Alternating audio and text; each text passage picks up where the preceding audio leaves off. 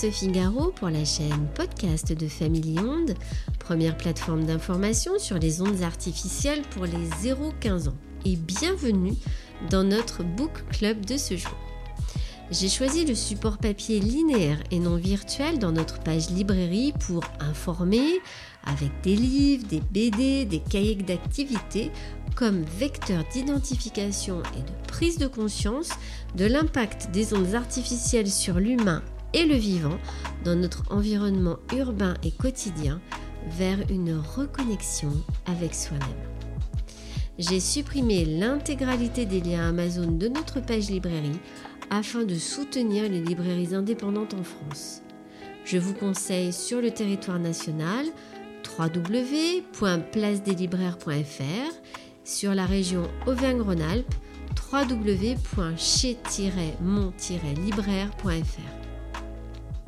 Le livre pour enfants que je vous présente aujourd'hui s'appelle Le Dico de la vie sans écran de Philippe Jalbert chez Larouche Jeunesse des 5 ans.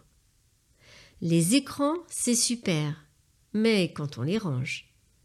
On prend le temps de rêver, on lit, on redécouvre ses jouets, on apprend à bricoler, à jardiner, à partager, à rêvasser, à ne rien faire. Bref, on découvre comment c'était la vie au temps de nos parents. Un album plein de fantaisie, d'humour et de dérision qui réjouira petits et grands. En moyenne, les parents exposent trop de temps leurs enfants devant un écran. Mais quelle est la solution pour limiter les excès?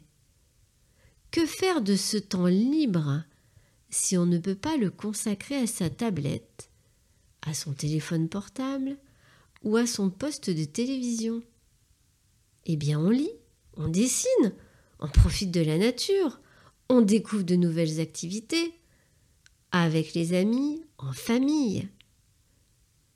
Savez-vous que les écrans changent le cerveau? Cortex frontal rétréci, lobe frontal affaibli. Eh bien oui.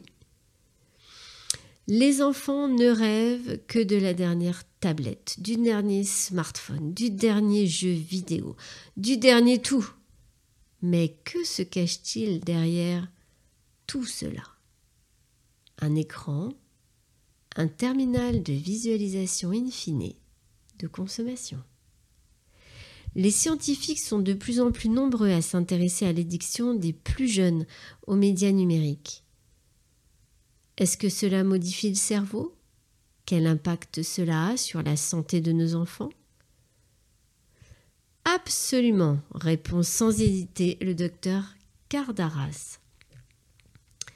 Il cite Une personne qui a un cortex frontal rétréci et moins de matière grise devient plus impulsive, plus sujette aux addictions, plus agressive.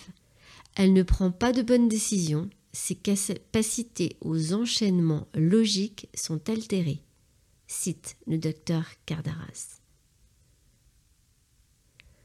Quelles sont les conséquences de cette modification?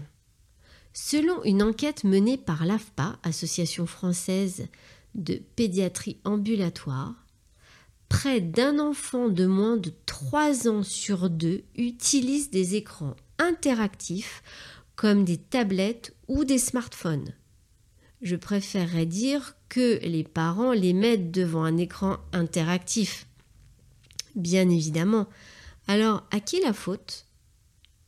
Il me semble qu'il est nécessaire que les parents prennent conscience de l'impact des écrans sur leur enfant et reviennent à la sagesse du partage, de la relation humaine, dans une vie bien réelle.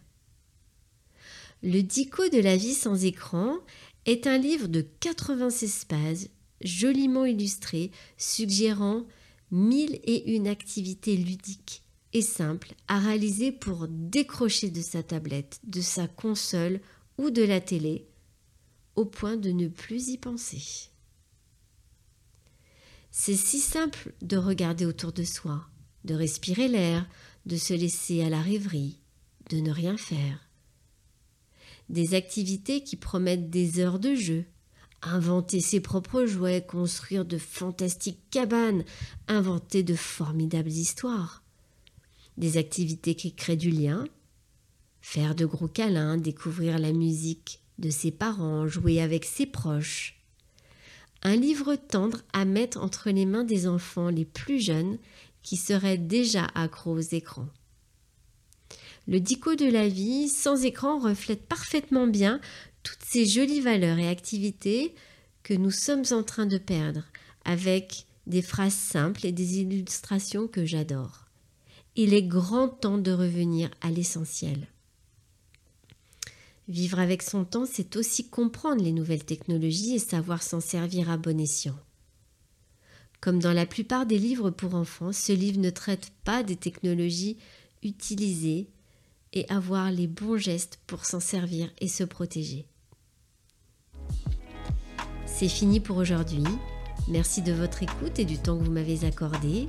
Vous pouvez me contacter par mail sur www.familionde.fr rubrique contact.